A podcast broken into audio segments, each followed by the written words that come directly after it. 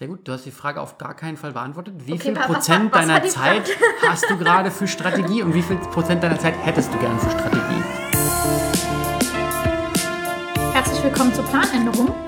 Hier sitze ich mal wieder mit Mike. Ich bin Ines und Mike hat ein Buch mitgebracht, beziehungsweise er hat nochmal das gleiche Buch mitgebracht, das gelbe Buch, über das er schon vor einiger Zeit geredet hat. Vor drei Folgen haben wir das Buch gestartet und wir haben damals schon gesagt, wir machen da zwei Folgen draus, weil es ein bisschen viel Content für eine Folge hatte und wir nicht zwei Stunden lang podcasten konnten.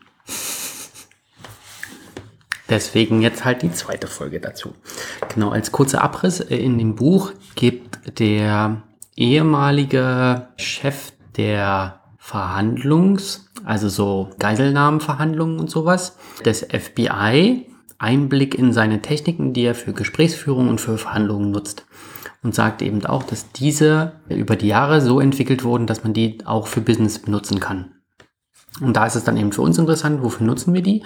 In der letzten Folge haben wir darüber gesprochen, oder in der letzten Folge über das Buch, haben wir darüber gesprochen, wie kann man das Wissen aus diesem Buch für Gehaltsverhandlungen benutzen und sich damit besser positionieren.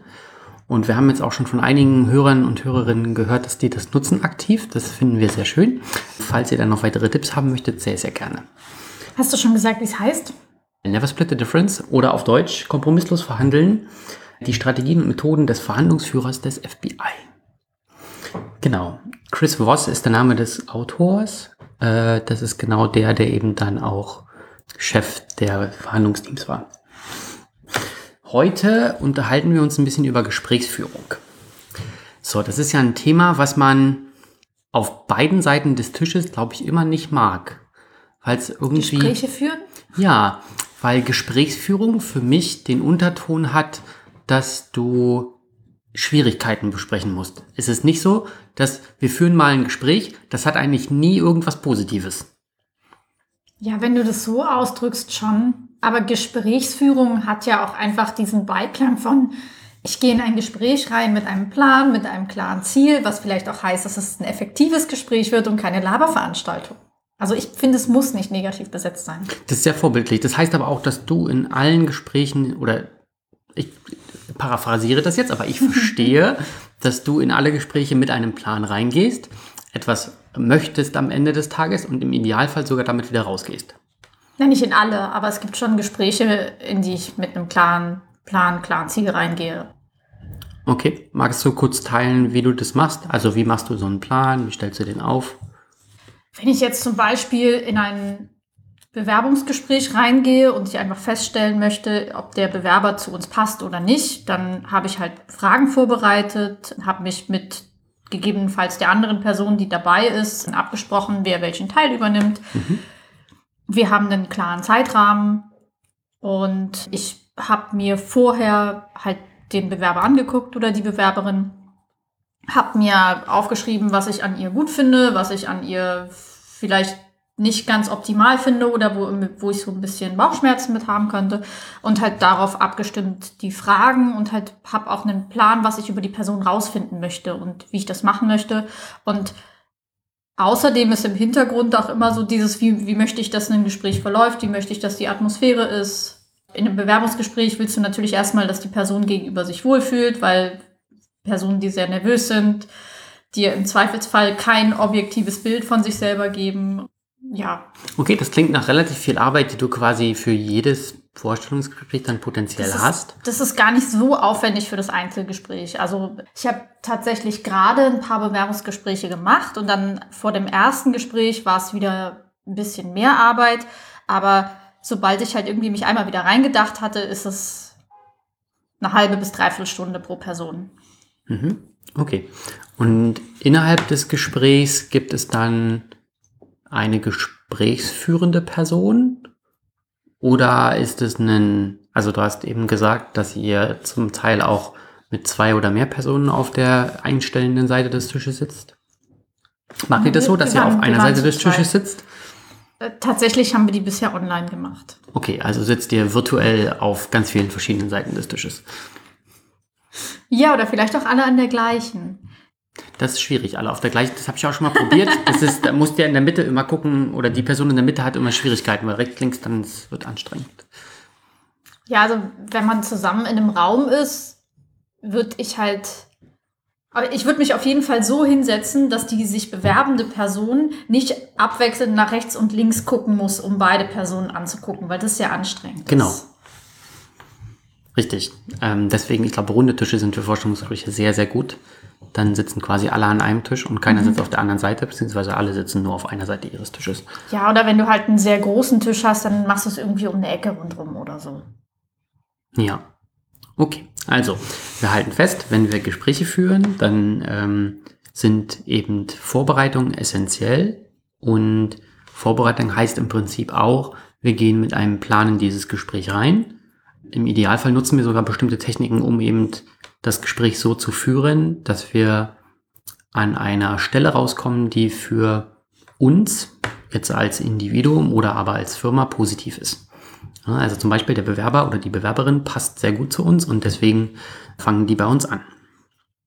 So, jetzt stellt sich die Frage, welche Techniken kann man dafür nutzen, um das Gespräch, was zum Beispiel festgefahren ist, stell dir vor, du hast ein Mitarbeitergespräch und der Mitarbeiter ist unglücklich, überarbeitet, fühlt sich nicht wahrgenommen, nicht gesehen und ist so ein bisschen auf dem, also dein, dein Gefühl für die Situation ist, dass da irgendwas im Argen ist und sie vielleicht nicht darüber sprechen. So, Mhm. wie würdest du dann versuchen rauszufinden, was da, was los ist und wie gehst du in dieses Gespräch rein?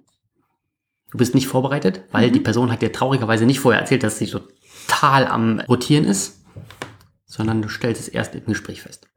Ist es so ein Standard-One-on-One, wo ich mit einer Standardfrage an, äh, anfangen kann? Oder ist die Situation eher so, es ist klar, dass es eine außergewöhnliche Situation ist. Das heißt, ich gehe mit so einem Problemlösungsansatz rein. Das ist spannend, dass du das machst. Das ist okay, das ist dann schon mal eine Strategie, genau. Ähm, wir gehen mal davon aus, die mitarbeitende Person ähm, hat außergewöhnlicherweise um ein Gespräch gebeten. Okay, Mehr Infos gibt's leider nicht. Es war so ein, können wir mal bitte reden und dann, okay. alles klar. Das heißt, wir haben jetzt dafür gesorgt, dass wir einen Raum haben, in dem wir alleine sind, in dem wir uns einigermaßen wohlfühlen, in dem wir uns irgendwie gegenüber sitzen, aber jetzt auch nicht so, dass wir uns äh, Virtuell, genau. Mhm. ja, vielleicht auch in dem Raum. Und ich habe mir vorher auf jeden Fall noch was zu trinken geholt. Du bist ganz entspannt, genau. Setze mich dann äh, dahin und würde tatsächlich die Gesprächsführung erstmal der Person überlassen. Ja, vielleicht nicht die Gesprächsführung, aber ich würde so die Einleitung der Person überlassen, die um das Gespräch gebeten hat. Würde halt erstmal sagen, hey, ähm, ja, ich freue mich, dass du mich um ein Gespräch gebeten hast. Schön, dass du da bist. Worum geht's denn? Wie kann ich dir helfen? Okay. Das ist jetzt für den Fall, dass du noch nicht siehst, dass die Person quasi in der Ecke sitzt, stark zittert, äh, nervlich quasi mehr oder weniger am Ende ist. Okay, also in solchen Situationen bin ich selten. Also so, klar, bei uns gibt's Probleme, aber so ne mit direkten Nervenzusammenbrüchen habe ich weniger zu tun. Okay. Dann, dann würde ich natürlich anders reagieren. Aber ansonsten, wenn einer meiner Leute halt irgendwie ein Problem hat oder wenn, wenn ein Kollege ein Problem hat, gehe ich halt erstmal mit so einem, hey, hier ist alles in Ordnung, du kannst halt über das reden, worüber du reden willst. Ich bin hier, ich höre dir zu, ich habe mir so und so viel Zeit für dich geblockt. Erzähl mal. Hat das einen Namen, was du da machst? Bestimmt. Keine Ahnung. Würdest du das mit Empathie beschreiben? Also Grob. Empathie gehört natürlich dazu, aber ich erschaffe natürlich damit auch einfach einen bestimmten Rahmen, in dem sich halt dann eine, eine Person irgendwie ausdrücken kann. Also es, es geht es geht auch darum, dass halt die Person auch was zu trinken vor sich zu stehen hat, weißt du, so dass du halt, dass du was hast, woran du festhalten kannst, dass du halt mal eine Sekunde Pause machen kannst, nimmst es, denkst nochmal drüber nach, ist das tatsächlich das, was du machen wolltest. Also so das, es ist nicht nur Empathie, sondern es ist einfach so diese eine entspanntere Gesamtstimmung, damit du halt auch den Kopf frei hast, um dich halt mit dem Thema zu beschäftigen und damit es halt, damit die Emotionen so ein bisschen raus sind. Das ist sehr gut. Wobei das mit den Emotionen raus ist ein sehr, sehr heikles Thema. Aber da machst du im Prinzip alles, was wir im letzten Buch, im letzten, in der letzten Folge besprochen haben. Ne? Also du hast deine, deine ruhige Stimme aufgesetzt, du hast alles vorbereitet, dass der, der Rahmen möglichst entspannt ist. Du bist die Person, die mit einer sehr nach unten, also am Ende des Satzes eher nach unten die Stimme bewegt, nicht nach oben, also keine Fragen stellt, sondern eher eine, ähm, in dem Buch hat er das als äh, Late Night FM DJ Voice beschrieben. Ich glaube, das kann ich tatsächlich nicht. Das ich glaube, du machst ähm, es aber von Haus aus. Okay. Also in den Situationen wirst du entspannter. Also du als Person. Und ich glaube, das ist eine sehr wichtige Funktion oder mentale Möglichkeit von Führungskräften, dass sie sich in die Situation reinversetzen und egal wie stressig ihr Tag gerade ist, dass sie auch in der Lage sind, dann ganz entspannt in dieses Gespräch reinzugehen, sich darauf einzulassen, was sitzt oder welche Situation sitzt mir da gerade gegenüber, in welcher Situation befindet sich dieser Mensch? Und wie kann ich mich darauf einlassen und wie kann ich der Person weiterhelfen. Wobei das jetzt so klingt, als würde mir das in jeder Situation immer gelingen. Es gibt auch einfach super stressige Tage, wo kein anderer Raum frei ist als diese, ich nenne es jetzt mal Abstellkammer bei uns ganz hinten im Büro und du halt dann einfach so ganz kurz so ein Krisengespräch dazwischen schiebst. Das hat's schon auch gegeben, wo halt diese äh, die- Situation auf jeden Fall nicht so entspannt war. Das, man kann das nicht immer herstellen, aber ich habe es zumindest als Ziel präsent und wenn es irgendwie geht, mache ich das. Genau, okay. Gut, wir sind alle Menschen, hoffentlich. Und vielleicht ein kurzer Gedankenwechsel, aber ich denke, es ist auch wichtig, dass man als Führungskraft auch sagt, pass auf, ich brauche noch fünf Minuten länger, ich muss mich kurz auf die Situation einstellen, damit ich dir entspannt zuhören kann und den Stress aus dem letzten Meeting kurz vergesse. Also vielleicht auch sich den Puffer zu erarbeiten, falls der gerade nicht da ist. Worüber du jetzt schon ähm, ein bisschen gesprochen hast, ist, ähm, ich habe das die, die Kraft der Gleichheit getauft. Das ist ähm, speziell in Situationen wie Vorstellungsgesprächen kommt es immer wieder auf, dass Menschen, mit denen man sich als, als Hiring Manager besser identifizieren kann, sind oft Menschen, die einem sympathischer wirken und die dann bessere Chancen haben, durch den Interviewprozess zu gehen. So, das kann man natürlich auf beiden Seiten des Tisches irgendwie nutzen. Ne, Also zum Meinst einen. du, meinst du damit, dieses, wenn du den richtigen Stallgeruch hast, wirst du eher eingestellt, weil dein Chef auf die gleiche Uni gegangen ist, Zum die Beispiel gleiche Hautfarbe die hat, gleichen etc.? Hobbys hat etc. Ne? Du hast halt eine ganz andere Basis, wenn zum Beispiel beide, keine Ahnung, Schach spielen und ähm, das in dem Gespräch rauskommt, dann hast du eine ganz andere Wahrnehmung von dieser Person, als wenn das jetzt die Person ist, keine Ahnung, du magst keine Pferde und die geht jeden Tag reiten. So, da ist direkt quasi eine Abneigung da, auch wenn es nicht bewusst ist, aber das ist ein, ein Vorteil oder ein Bias, den wir haben. Wir suchen immer nach Menschen, die uns ähnlich sind. Und da ist ja genau die, die Schwierigkeit, dass Diversität in den Köpfen eben dafür sorgen sollte und muss, dass wir Leute einstellen, die eben nicht da reinpassen, die ganz andere Ideen haben, die ganz anderen Hintergrund haben. Aber das ist eben auch sehr schwierig für Teamgefüge, für zwischenmenschliche Beziehungen mit Führungskräften. Und ich glaube, ein großer Teil von diesen männlich dominierten oder männlich weiß zwischen 50 und 60 Jahren alten dominierten Führungsebenen kommt eben daher, dass die Leute einstellen oder befördern, die aussehen wie sie, die denken wie sie, weil es einfacher ist. Du kannst dann viel einfacher sagen, ja, ich habe das ja auch geschafft, äh, der Hintergrund ist der gleiche, also schafft die Person das auch, statt jemand, der ganz anders aussieht und einen ganz anderen Hintergrund hat. Und die Kraft der Gleichheit hat vier verschiedene Ebenen, die man irgendwie für sich nutzen kann. Ähm, das erste heißt Spiegeln. Ich würde dich einmal bitten, hier jeweils das genau so zu tun, wie es da steht, und dann schauen wir mal, was passiert. Ähm, Ich versuche das. Genau, also spiegeln die Technik bedeutet, dass man den letzten Teil des Satzes bzw. der Aussage einfach wiederholt.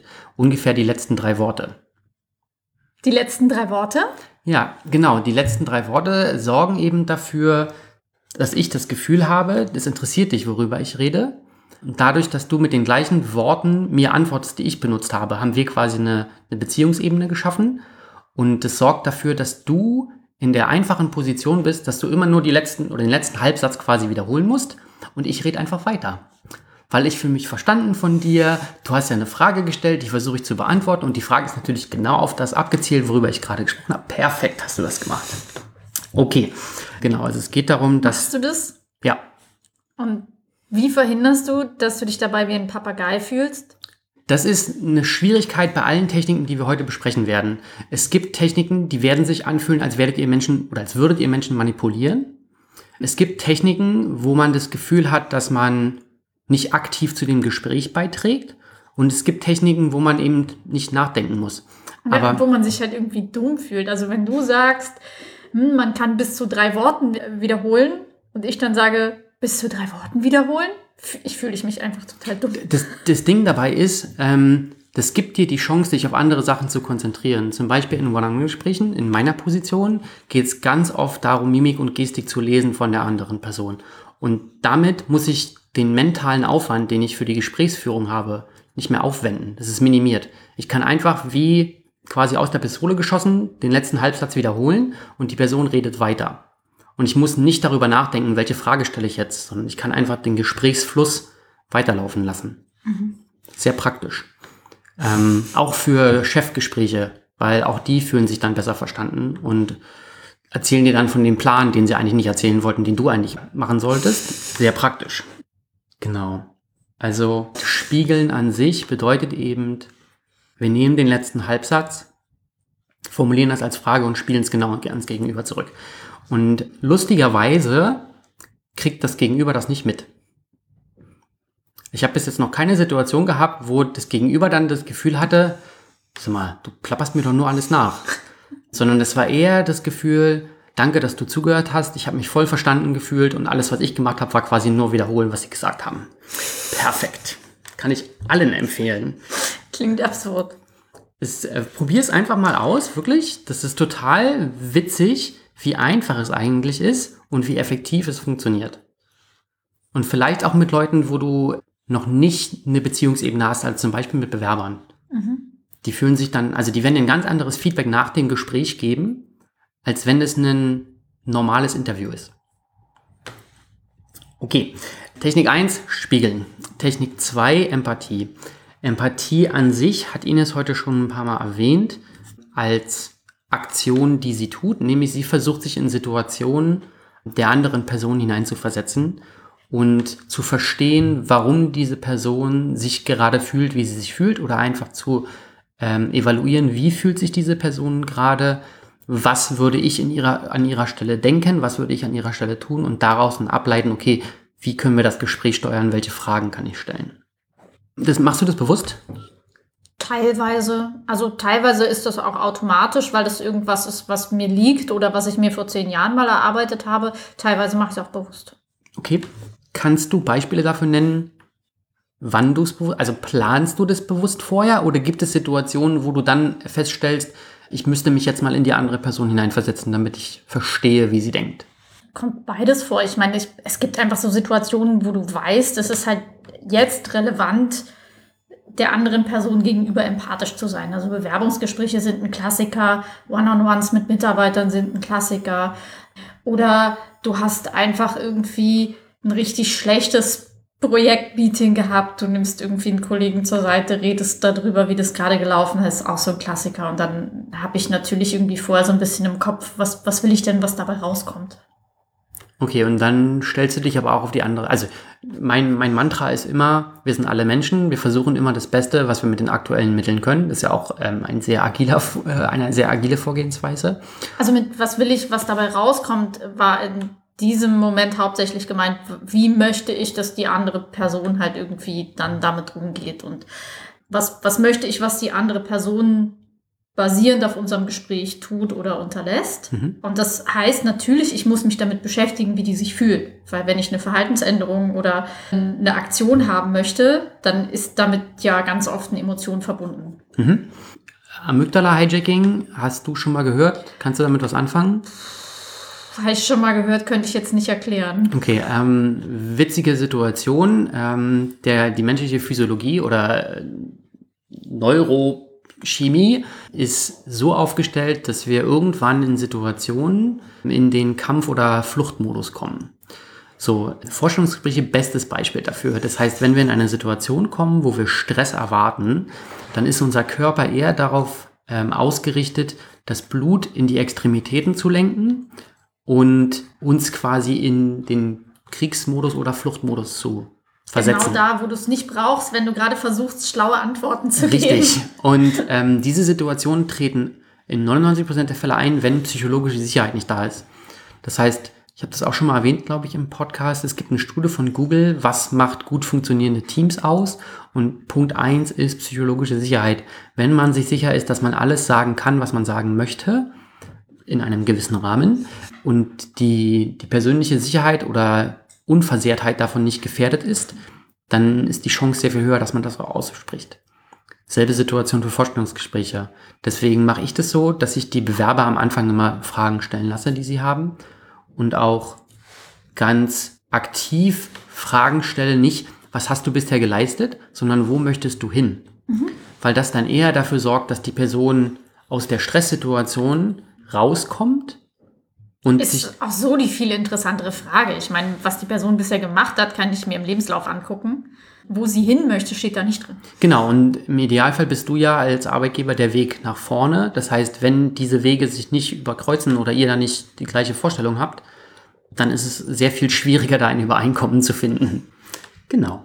So, auch da Empathie für mich super wichtig, einfach zu verstehen, in welcher Situation befindet sich die Person, braucht die einen Job, weil die gerade Geld braucht, ist es ein Herzenswunsch für diese Firma zu arbeiten, ist das überhaupt wichtig? Ich habe heute witzigerweise einen Podcast gehört und die haben gefragt, wofür brennst du? Und in meinem Kopf ist sofort die Flagge angegangen und ich dachte so, yo, wofür verbrennst du? So, weil das ist im Prinzip die für mich länger gedachte Variante von Job. Sie haben auch darüber geredet, dass New Work im Prinzip heißt, es gibt keine klare Trennung zwischen Job und Freizeit mehr. Mhm. Bin ich ja starker Verfechter von, äh, nee, machen wir so nicht, weil das führt eben dazu, dass Menschen ausbrennen. Und wenn man einen Job hat, was ich als Beispiel hatte oder als Beispiel habe, ähm, von mir selbst und auch von anderen sehe, wenn man für seinen Job brennt, dann brennt man irgendwann wirklich dafür.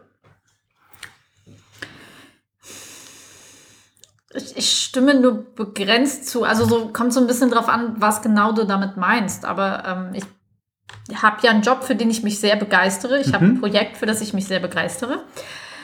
Und ich möchte einen Weg finden, wie ich damit gesund leben kann und wie halt irgendwie das mit der Work-Life-Balance trotzdem funktioniert und ich halt irgendwie diesen, diesen Job behalten kann, für den ich mich sehr begeistere und ja, mich halt irgendwie darauf hinarbeite. Ich meine, so die Lösung kann ja nicht sein, such dir einen Job, den du weniger cool findest, sondern die Lösung muss sein, finde eine Work-Life-Balance, die trotzdem funktioniert.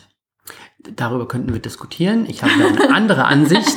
Ähm, das ist auch vollkommen legitim und ich glaube auch das ist Teil von Empathie, dass ich, ich verstehe, wie du dich fühlst und warum das für dich wichtig ist. Ich respektiere das, auch wenn es nicht meine Sichtweise ist. Auch da, ich glaube, das ist auch eine wichtige Funktion von Führungskräften, eben dafür offen zu sein und nicht zu sagen, ja, aber das funktioniert nur so, wie ich das gemacht habe, weil ich habe es ja auch bisher schon geschafft und du bist noch nicht da. Andere Geschichte. Aber auch Empathie, vielleicht nochmal kurz zum, äh, damit sich der Kreis schließt, ist eben ein Mittel, wo man weniger nachdenken muss, sondern eher fühlen kann und sich in Situationen versetzt und dann einen Großteil der mentalen Arbeit für die Gesprächsführung aufgeben kann, weil man nicht mehr darüber nachdenkt, was ist meine Agenda, sondern was braucht die Person gegenüber und wie können wir das ermöglichen, wenn möglich. Ich glaube, ich weiß nicht, was du meinst mit mentaler Arbeit in so einer Gesprächsführung. Du hast vorhin gesagt, dass du in schwierigen Situationen in ein Gespräch reingehst in einem Problemlösungsmodus. Mhm. Manche Leute würden das Mentoring nennen. Manche Leute sagen, Mentoring ist schlecht. Manche Leute sagen, ähm, Coaching ist die Alternative dazu, die man nutzen sollte. Und Coaching würde sagen, du stellst Fragen. Nicht du bringst die Lösung, sondern die Person auf der anderen Seite bringt die Lösung. Was ist dann deine Aufgabe in diesem Gespräch? Das kommt halt immer total drauf an, mit wem man gerade spricht. Also es gibt halt irgendwie Situationen und Konstellationen zwischen Menschen, wo es einfach darum geht, dass du jetzt, dass du vielleicht die Person mit ein bisschen mehr Expertise bist oder mit einem neuen Blickwinkel und wo es einfach darum geht, jetzt schnell eine Lösung dazu zu finden. Und es gibt andere Situationen, wo es wichtiger ist, deinem Gegenüber einen Weg aufzuzeigen, wie er selber eine Lösung findet, damit er sich weiterentwickelt und er das nächste Mal ohne dich eine Lösung findet. Aber das ist, also ich. Wie findest du es raus? Ich glaube, das ist etwas, worüber ich gar nicht bewusst nachdenke, sondern das ist einfach situationsbedingt. Okay, das würde ich einmal challengen. Und es, es, liegt auch ganz viel an den Leuten. Also wenn es jemand in meinem Team ist, dann ähm, habe ich eher eine Tendenz dahin, die, die Leute zu enablen weil das ist ja mein, mein Job, es sind meine Teammitglieder, während wenn es halt irgendwie einfach jemand ist, der mit mir zusammen in, auf der Leitungsteamebene ist und der halt einfach gerade irgendwie einen Rat braucht, der, der gerade ein bisschen Sparring braucht, dann ähm, will der jetzt nicht unbedingt viel mentalen Support von mir haben, sondern der will vielleicht einfach mal einen frischen Blick auf, auf ein Problem haben. Und dann, wie findest du das aus? Also wie merkst du oder wie weißt du, wann jemand einen frischen Blick haben möchte? Oder wie evaluierst du, wann du in eine Coaching-Position gehen könntest? Ähm, also wenn ich das Gefühl habe, das ist halt irgendwie ein Problem, was die Person selber lösen kann. Mhm. Und ihr, ihr vielleicht einfach irgendwie so ein bisschen der Blick dafür fehlt, wie man zwei Puzzleteile zusammenstecken kann, dann reicht ganz häufig, wenn du einfach eine Frage stellst. Mhm. Oder wenn du halt sagst, so, hey, du hast mir das, das Problem so und so beschrieben, kannst du es mir nochmal auf eine andere Art und Weise beschreiben? So. Sehr gut, paraphrasieren. Das wäre quasi ähm. der nächste Punkt. Ähm, genau, was ich würde dir einfach mal mitgeben, ähm, du kannst auch offen die Frage stellen, was wünschst du dir gerade von mir? Und damit dann den Ball auch wieder der anderen Person zu spielen. Nicht du musst die Entscheidung treffen, weil es mhm. jetzt gerade das Richtige ist, sondern die Person soll dir sagen, was sie gerade braucht. Damit du auch nicht die mentale Arbeit hast, dir darüber Gedanken zu machen, was wäre jetzt der richtige Weg, sondern das entscheidet die andere Person. Sie ist mündig, sie ist erwachsen und es ist auch nicht deine Aufgabe, dir darüber den Kopf zu zerbrechen. Weil langfristig gesehen sorgst du damit dafür, dass du diese Entscheidung triffst und dass du auch in der Position bist, diese Entscheidung treffen zu müssen. Das heißt, du machst sie von dir abhängig. Ja. Wenn du aber die Frage stellst, was wünschst du dir gerade von mir? Oder ich habe verstanden, ähm, es geht dir so und so. Was brauchst du von mir? Wo ist die Schwierigkeit gerade für dich? Aber wenn jetzt zum Beispiel jemand zu dir kommt und sagt, hey, mein Projekt läuft gerade ganz schrecklich, das und das und das ist passiert dann haben POs ganz oft die Angewohnheit, dass sie sagen, okay, mach das, das und das und das. Ja. Es, es, es ist sehr gut für diese Position. ähm, ist, glaube ich, so eine, eine Berufskrankheit, würde ich es fast schon nennen, dass ähm, ihr werdet ja auch daran gemessen, dass ihr Lösungen produziert und nicht, dass ihr in die Coaching-Mentalität übergeht. Ähm, witzigerweise hatte ich äh, vor kurzem ein Gespräch dazu, wo jemand aus einer PO-Position in eine äh, Leitungsposition aufsteigen wollte und dann haben wir so ein ähm, ein Coaching-Gespräch, wo ich dann quasi Fragen stelle. Und das Witzige war wirklich, ähm, PO, erste, also du wirst mit einer Situation mit einem Mitarbeiter zusammengeworfen. Was passiert? Du bringst Lösungsvorschläge. Gut, dies war ein Coaching-Gespräch, deswegen, wie könnte man das noch machen? ich glaube, das ist also wirklich eine Berufskrankheit. Es ist nicht negativ gemeint, aber es ist einfach, das macht euch so gut in den Job, den ihr macht. Das macht euch aber auf der anderen Seite nicht gut für den Job, den ihr machen sollt, wenn ihr eine Führungskraft seid. Ja, ich glaube, ich unterscheide das tatsächlich sehr nach Ebene. Wenn ich halt das Gefühl habe, ich bin halt jetzt mit einem anderen Teamleiter in einem Gespräch und wir haben halt vielleicht beide nur fünf Minuten Zeit, dann mhm. tauschen wir einfach Ideen aus, wie man das machen kann. Ja, und, auch da, ähm, du kannst einfach die Frage stellen, was brauchst du gerade? Ja, Okay, ich nehme das mal mit. Genau. Ist äh, nur ein Vorschlag. Äh, ich habe das vor ein paar Jahren auch irgendwann mal gelernt. Äh, zwei, um genau zu sein. Und ähm, es hat mich befreit im, im Sinne, dass ich mir nicht mehr Gedanken darum machen musste, was ist die beste Lösung. So, dafür haben wir die Person eingestellt. Na, die finden die eigene Lösung. Wenn sie die nicht rausfinden, wachsen sie an der Situation. Mhm. Und es ist auch eine Art von Empowerment oder Enabling der anderen Person die Entscheidung zu übergeben, was möchtest du jetzt haben oder was brauchst du in dieser Situation? Ich habe das Gefühl, dass das eigentlich beruflich bei mir ganz gut funktioniert, aber ähm, privat gibt es vielleicht mehr Situationen, wo, wo ich das machen könnte, okay. wenn halt irgendwie jemand mit einem Problem zu mir kommt und ich dann denke, oh mein Gott, ich weiß gar nicht, wo ich anfangen soll. und äh, du hast ja danach immer das Problem, es, es kann sein, dass du einen Rat gibst, der halt eher was Negatives auslöst. Ja. Oder ähm, dass du halt, du, du siehst halt irgendwie, okay, da gibt's ein Problem, was die Person noch gar nicht auf dem Schirm hat.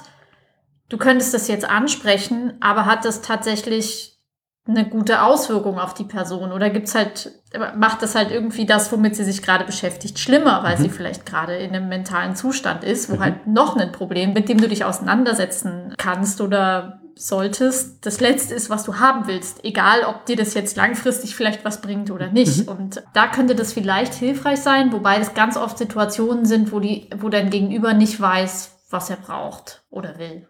Genau, aber oder dann beides. richtig, aber dann, ich finde, meine persönliche Meinung, ich bin, sollte mich auch nicht in der Lage befinden, der Person zu sagen, was sie möchte und was sie braucht. Muss sie selber rausfinden. Und wenn sie es nicht zu dem Zeitpunkt weiß, dann braucht sie vielleicht Zeit, ähm, das selber rauszufinden, aber es ist nicht meine Aufgabe, deren Leben zu steuern. Das hat mich sehr befreit, muss ich ehrlicherweise sagen, mhm. weil ich halt vorher irgendwie den Modus hatte, ich muss alle retten und ich muss irgendwie das alles gut machen, dass alle klarkommen. Und irgendwann habe ich dann gemerkt, so ja, kann ich machen, aber es ist super anstrengend auf emotionaler Seite für mich. Und wenn ich mich davon entkopple. Würde ich ja nie tun. ähm, Überhaupt nicht mein Ding. Das, ne, dass ich mich davon entkoppeln kann und quasi sagen kann, nee, pass auf, emotionale Arbeit ist dein Bier. Äh, bin kein Psychotherapeut, zum Glück, sonst wäre das meine Aufgabe. Dann machen die das üblicherweise aus. Dauert halt ein bisschen länger als, also als wenn ich es selber machen würde, aber dafür müsste ich es auch selber machen. Ähm, wir schieben jetzt mal kurz viertens vor drittens. Viertens ist Labeling und Paraphrasieren. Labeling und Paraphrasieren hast du schon auch in unserem Gespräch heute angesprochen, auch schon genutzt. In welchen sitzt du das bewusst in Situationen und wenn ja, in welchen? Mhm, also paraphrasieren hauptsächlich in Situationen, wo ich nicht sicher bin, ob ich die Situation schon komplett verstanden habe oder das Problem schon komplett verstanden habe. Mhm. Weil dadurch kannst du halt irgendwie sicherstellen, dass du und dein Gegenüber tatsächlich von der gleichen Sache redest. Mhm. Labeling, wenn ich das Gefühl habe, es macht Sinn, Sachen in so eine Schublade einzusortieren, um sie in einen Kontext zu stellen oder in einen neuen Kontext zu stellen. Mhm. Vielleicht kurz ausholen, warum ist das wichtig oder warum kann man diese Technik sehr gut nutzen, um ein Gespräch zu beginnen. Ähm, Labeling und Paraphrasieren sorgt oft dafür, dass die andere Person Nein sagen kann. Und zwar so Nein sagen kann, dass es früh in einem Gespräch passiert, dass sie die Kontrolle behalten, zumindest gefühlt die emotionale Kontrolle über die Situation behalten. Und es gibt ihnen die Chance, sich zu erklären. Mhm. Das heißt, Labeling, für alle, die dies vielleicht noch nicht kennen, heißt quasi, ich würde sagen, wir haben jetzt gesprochen ähm, und der, die mitarbeitende Person sitzt mir gegenüber, äh, sichtlich erregt in einem aggressiveren Zustand, Körperhaltung ist irgendwie nach vorne gebeugt, Schultern sind nach oben, Augen weit aufgerissen, dann würde ich sagen, okay, ich habe das Gefühl, das ist eine sehr emotional ähm, angespannte Situation für dich. Ich habe das Gefühl, da ist irgendwas im Argen. Habe ich das richtig verstanden? Und dann gibt es der anderen Person die Chance zu sagen, nein, auf gar keinen Fall, ich möchte über was anderes reden. Oder eben, ja, das stimmt. Ähm, und dann üblicherweise, was passiert? Was, sorry, was wäre denn das Label? Also emotionale Situation oder? Du würde, ich würde sagen, meine Wahrnehmung von dieser Situation ist so und so. Das ist Labeling. Mhm. Also ich habe verstanden, du bist, du hast Angst vor davor deinen Job zu verlieren, weil deine Probezeit in sechs Monaten vorbei ist und du hast jetzt ein Projekt mhm. bekommen, was, wo du denkst, du kannst da nicht aufgehen oder deine Stärken zeigen. Ja. Das ist Labeling. Labeling heißt immer, meine Wahrnehmung von der Situation ist so, bitte sag mir, ob das stimmt oder nicht. Mhm. Wichtig dabei ist, das immer als Frage zu formulieren, nicht als Aussage. Also das ist immer ein, ich habe das Gefühl, die Situation ist so und so. Und dabei ist wichtig, am Ende des Satzes dann mit der Stimme nach oben zu gehen, dass es eine Frage ist und keine, so ist es jetzt. Mhm. Okay. Interessant, weil ich hatte mir jetzt unter Labeling eher vorgestellt, ah, das ist ein so und so Problem. Das äh, würde auch gehen. Üblicherweise befinden wir uns jetzt gerade auf der emotionalen Ebene, also auf der Gefühlsebene. Und dabei ist es dann einfach Gefühle einen Namen zu geben oder mhm. die Situation einzuschätzen. Und das ganze andere Thema ist dann andere Baustelle. Genau. Paraphrasieren äh, heißt ja im Prinzip nur, ich habe, oder ich in meinen Worten nochmal wiederholen, was du gesagt hast. Mhm. Und dir die Chance geben zu sagen, nee, meine ich ganz anders ist deswegen Labeling und Paraphrasieren ist ein Punkt, weil es oftmals eine sehr ähnliche Situation ist oder eine sehr ähnliche kognitive Arbeit auf meiner Seite ähm, benötigt. Mhm. Ja, also ich muss quasi sagen, das habe ich verstanden, du sagst yes, no, maybe und dann im Idealfall erörterst du noch weiter, wenn nein, warum oder was meintest du dann? Dann, dann passt dieses Schubladending, was ich vorhin ähm, gemeint habe, nicht so genau auf das, was du mit Labeling meinst. Ja, wobei das, was ich mit Labeling meine, ist vielleicht auch noch was anderes, aber das ist das, was das Buch Okay. über Labeling. Alles klar. Der Chris. Genau, was der Chris Voss sagt, was Labeling für ihn heißt. Ähm, ja, was vielleicht noch äh, eine witzige Anekdote. Die Fähigkeit für Empathie ähm, auf neuronaler Seite wird durch sogenannte Spiegelneuronen erzeugt. Spiegelneuronen nutzen wir schon ab kleinster Kindheit und die sorgen dafür, dass wir Situationen nachahmen oder äh, Worte nachahmen ähm, und einfach uns versuchen, in andere Personen hineinzuversetzen. Und die lösen eine sogenannte äh, emotionale Resonanz aus. Das heißt, ich habe das Gefühl, ich weiß, was du fühlst. Mhm. Dafür sind Spiegelneuronen wichtig. Du lächelst, ich lächel zurück. Richtig, Es macht eine Reaktion in deinem Kopf, dass ich zurücklächle. genau. Du sagst Hallo auf Arabisch, ich versuche Hallo auf Arabisch zu sagen, wir lachen. Ähm, ähnliche Situationen auch für Vorstellungsgespräche, wenn du offen darüber sprichst, welche Schwierigkeiten du hast, was dir wichtig ist. Ich glaube, das ist auch immer noch so ein, ein sehr bewegendes Thema. Dann holst du Leute auf der anderen Seite besser ab. Kommt immer ein bisschen drauf an, wenn das so schwierig oder wenn die schwierige Situationen mit Emotionalität nicht unbedingt verbinden können, dann ähm, kann es sein, dass das voll in die Hose geht.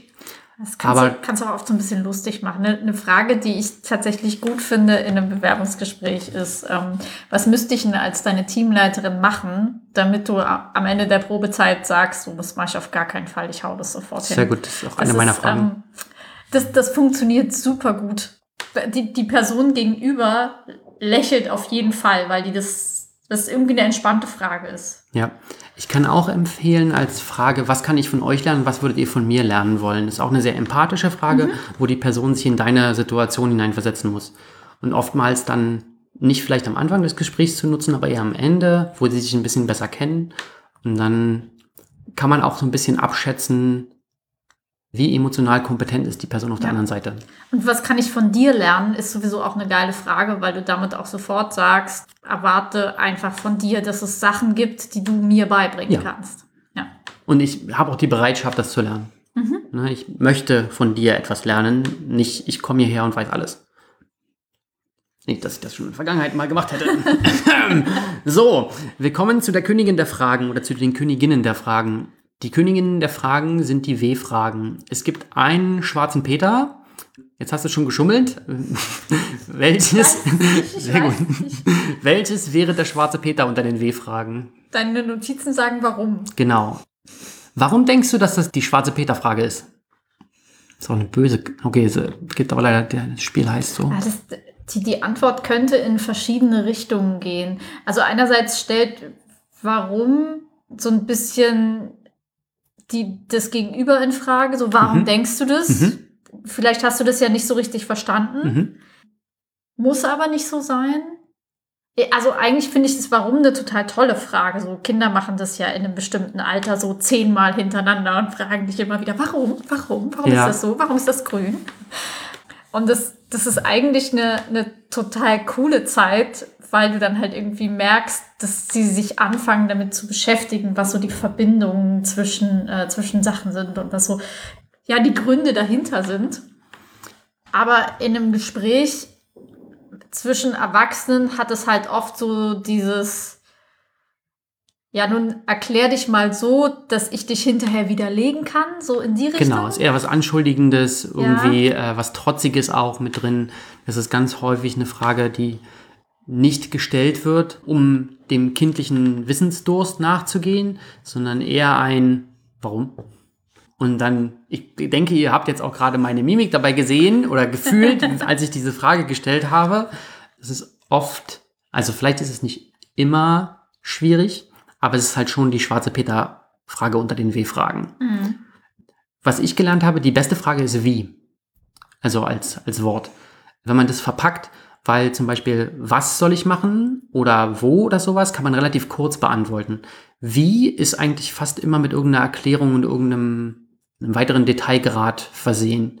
Das heißt, du kriegst ein neues Projekt, dein Chef sagt, guck mal, hier, Jenes, wir haben ein neues cooles Projekt. Möchtest du das nicht machen? Äh, ich finde, das passt voll gut zu dir.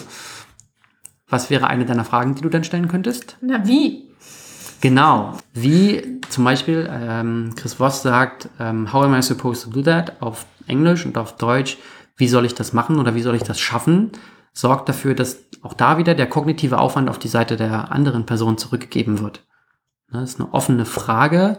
Du fragst, okay, wie stellst du dir das vor? Weil, auch da vielleicht wichtig für diejenigen unter euch, die zu viele Projekte kriegen und immer noch eins obendrauf, obwohl ihr schon voll voll seid, schiebt die kognitive Arbeit zurück und fragt, okay, wie soll ich das mit meinen aktuellen Projekten vereinen? Welches Projekt depriorisieren wir dafür? Weil ihr habt natürlich einen ordentlich vorbereitet, ihr sagt, 99% eurer Arbeitszeit ist ausgelastet, jetzt kommen 10% dazu, dann soll natürlich jemand anders jetzt entscheiden, welches Projekt wichtiger ist als oder weniger wichtig ist als das neue.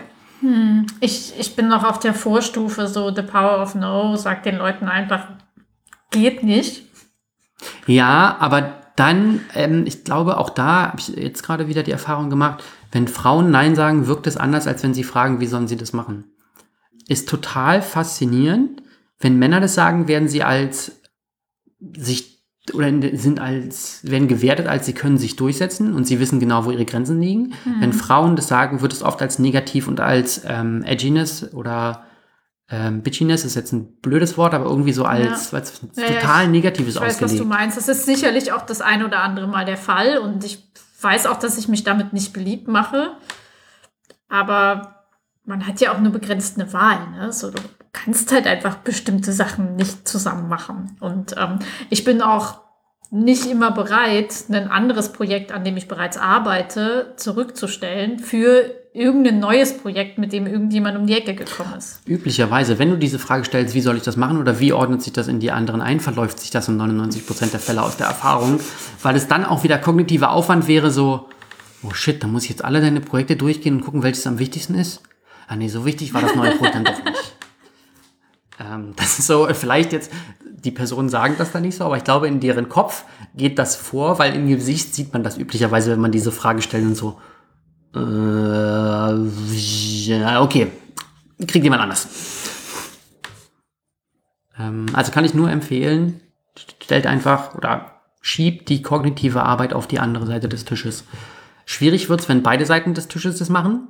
Ähm, aber auch da, wenn ihr aktives Zuhören betreibt und einfach die Situation euch anschaut, was wollt ihr erreichen und den Plan, den ihr habt, also das, was soll aus diesem, aus diesem Gespräch hervorkommen oder hervorgehen, das ist euer Ziel. Wenn ihr darauf hinarbeitet und damit auch rausgeht, dann funktioniert es sehr gut.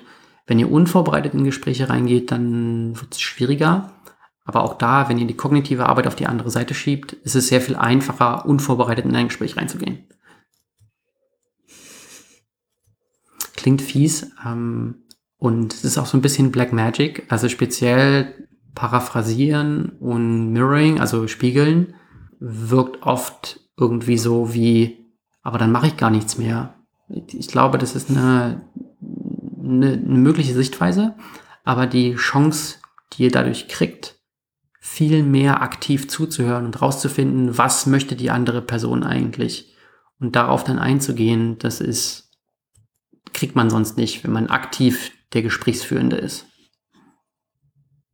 Ines nickt. Und ja, nach. ja, ich, ich denke gerade nach. Ich war, glaube ich, in letzter Zeit häufiger in so Situationen, wo ich damit beschäftigt war, herauszufinden, okay, was, was genau ist meine Agenda eigentlich? So, was, was mhm. will ich denn jetzt erreichen? Was ja, ja auch nicht immer super offensichtlich ist, weil du ja immer so ein gewisses Potpourri an Möglichkeiten hast und vielleicht irgendwie die beste Möglichkeit noch nicht siehst und das halt eher so mein, mein Fokus ist, um halt dann da eine Agenda aufzustellen. Ich habe tatsächlich gerade weniger das Problem, dass andere Leute mir irgendwelche Projekte reingeben, weil wir ja sehr autonom sind in dem, was wir machen.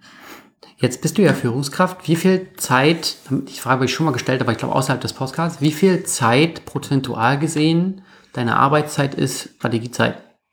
Zu wenig. Und wie viel hättest du gern? Ähm, also ich versuche immer, mir viel Zeit dafür freizuschaufeln, aber tatsächlich war das in den letzten Wochen schwierig, gar nicht, weil ich so sehr beschäftigt gewesen wäre. Also ich habe schon einiges an Sachen raus, rausgeblockt, aber weil ähm, es dann doch relativ viel so Kommunikation für unterschiedliche Projekte gab, Tage unterbrochen sind, so die Klassiker, mhm. wo man immer damit beschäftigt ist, sich so seinen, mhm. seinen Kalender und seinen Kopf frei genug zu halten, um sich halt mit Sachen zu beschäftigen, die langfristiger wirken. Mir ist es in einem Projekt oder in einem meiner, meiner Unterprojekte ganz gut gelungen. Da hatte ich auch ähm, einfach guten Input von insbesondere einem von aus, aus meinem Team, weil wir jetzt eine neue Teamstruktur aufbauen werden. Und ich, da habe ich sehr viel Strategie und Gedankenzeit reingesteckt, mhm. während mir das in einem anderen Projekt, das mir vielleicht auch ein bisschen weniger liegt, nicht gelungen ist. Also eigentlich hätte ich gerne beides gemacht. Das andere ist inhaltlicher. Da geht es darum, dass wir einen Forderungskatalog aufstellen wollten. Was brauchen Städte? Von Land und Bund, um klimaneutral zu werden. Mhm. Also du brauchst natürlich irgendwie Geld, aber du brauchst auch bestimmte Regelungen. Du brauchst Leute, die das machen. Das heißt, du brauchst Förderprogramme für diese Leute, damit du die anstellen kannst und so weiter und so weiter. Und es gibt schon ein bisschen was in dem Bereich, aber noch nicht allzu viel. Und für unsere Projekte wäre es super naheliegend, halt einmal so einen Forderungskatalog aufzustellen und damit halt irgendwie so durch verschiedene Phasen zu gehen, das mit unterschiedlichen Leuten abzusprechen. Vielleicht irgendwann 20 Bürgermeister zu finden, die das unterschreiben und öffentlichkeitswirksam zu überreichen. Und wir, ich habe Input dazu bekommen und es ist mir nicht gelungen, daraus halt irgendwie eine, eine gute Liste zu machen. Sehr gut. Du hast die Frage auf gar keinen Fall beantwortet. Wie okay, viel Prozent was deiner Zeit hast du gerade für Strategie und wie viel Prozent deiner Zeit hättest du gern für Strategie? Also ich glaube, ich habe so, wenn ich mir Mühe gebe und gut im Zeitmanagement bin, habe ich 10 bis 12 Stunden die Woche. Das sind also 25 Prozent knapp. Und ich glaube, es wäre schon gut, zwei Tage zu haben. Also zwei Fünftel sind 40 Prozent. Ja. Vor allem halt so, zumindest halt einmal einen, einen ganzen Tag in der Woche nur dafür. Hm. Das gelingt mir aktuell nicht. Und so, wie gesagt, diese bis zwölf Stunden, das ist schon da, da, fließt auch einfach viel Zeit rein, dass ich mir diese Zeit irgendwie rausblocke. Oder es ja. fließt Energie rein, dass ich mir diese Zeit rausblocke. Also ich habe irgendwo mal gelesen, dass man 80 Prozent seiner Zeit dafür nehmen sollte. Das halte ich für unrealistisch. Ich glaube, 50 Prozent ist ein ganz guter Richtwert. Wenn man da ist, dann ist man oftmals in einer Position, wo man sich auch ein bisschen mehr Zeit oder ein bisschen weniger Zeit nehmen könnte dafür. Das ist eine gute, also so zweieinhalb Tage die Woche, je nachdem, wie viel ihr arbeitet. Ich glaube auch, dass es nicht nur in Führungspositionen wichtig ist, sondern auch für alle anderen Menschen in einer Firma. Die sollten sich mehr darauf konzentrieren, was mache ich und warum mache ich das und wie kann ich das machen, als es einfach zu tun. Ja, wir haben das tatsächlich versucht über so einen Ansatz, den wir einfach Fokusthema nennen, dass mhm. wir uns vorher überlegen, was sind denn gerade irgendwie die wichtigsten Sachen bei uns im Projekt und dass wir einzelne davon rauspicken, um die fürs ganze Team zum Fokusthema zu machen über drei Wochen. Das hat die ersten zwei Perioden total gut geklappt. Und jetzt gerade verläuft sich das so ein bisschen, weil es gab halt zwei Themen, die super offensichtlich waren. Mhm.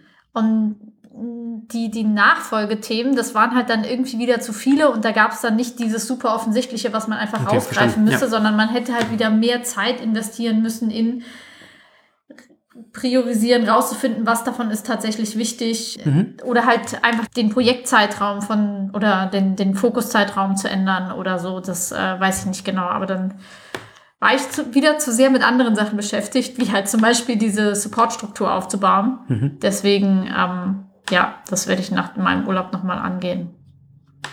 Sehr gut. Weil ich, ich halte diese Idee eigentlich für ganz gut gerade wenn du in einem Team arbeitest, wo die Leute halt tendenziell an sehr unterschiedlichen Sachen arbeiten, ist es gut, halt ein gemeinsames Thema zu haben, das man über einen gewissen Zeitraum verfolgt, wo man ein ähm, konkret festgelegtes Ziel hat, mhm. wo man halt am Ende dieses Zeitraums sein möchte. Ja, auf jeden Fall. Weil das ansonsten bei uns sehr divers ist. Äh, Disziplin ist auch eine Schwierigkeit im Businessumfeld. Habe ich auch gehört, ja. Hm. Weiß auch nicht, woher das kommt. Sehr schön. Dann sind wir durch für heute. Es gibt noch ein paar andere Themen aus dem Buch, die ich aber der Zeit wegen einfach rausgelassen habe. Ich würde es wirklich für 99,9 Prozent aller Menschen empfehlen. Ähm, wir nennen es liebevoll das gelbe Buch, weil es äh, ein gelbes Cover hat. Und äh, in meinem Dunstkreis wissen auch so ziemlich alle von diesem gelben Buch und viele haben es auch schon gelesen und damit auch schon erste Ergebnisse erzielt. Magst du es nochmal zusammenfassen, also so deine Punkte von heute? Wir haben heute vier Techniken zur Gesprächsführung besprochen. Wir haben Spiegeln besprochen, was heißt, dass wir den letzten Halbsatz ähm, des Gegenübers wiederholen und als Frage formulieren. Wir haben Paraphrasieren und Labeling besprochen, das heißt Emotionen einen Namen zu geben und die dem Gegenüber als Frage zu präsentieren, ob äh, wir die Situation richtig beobachtet haben.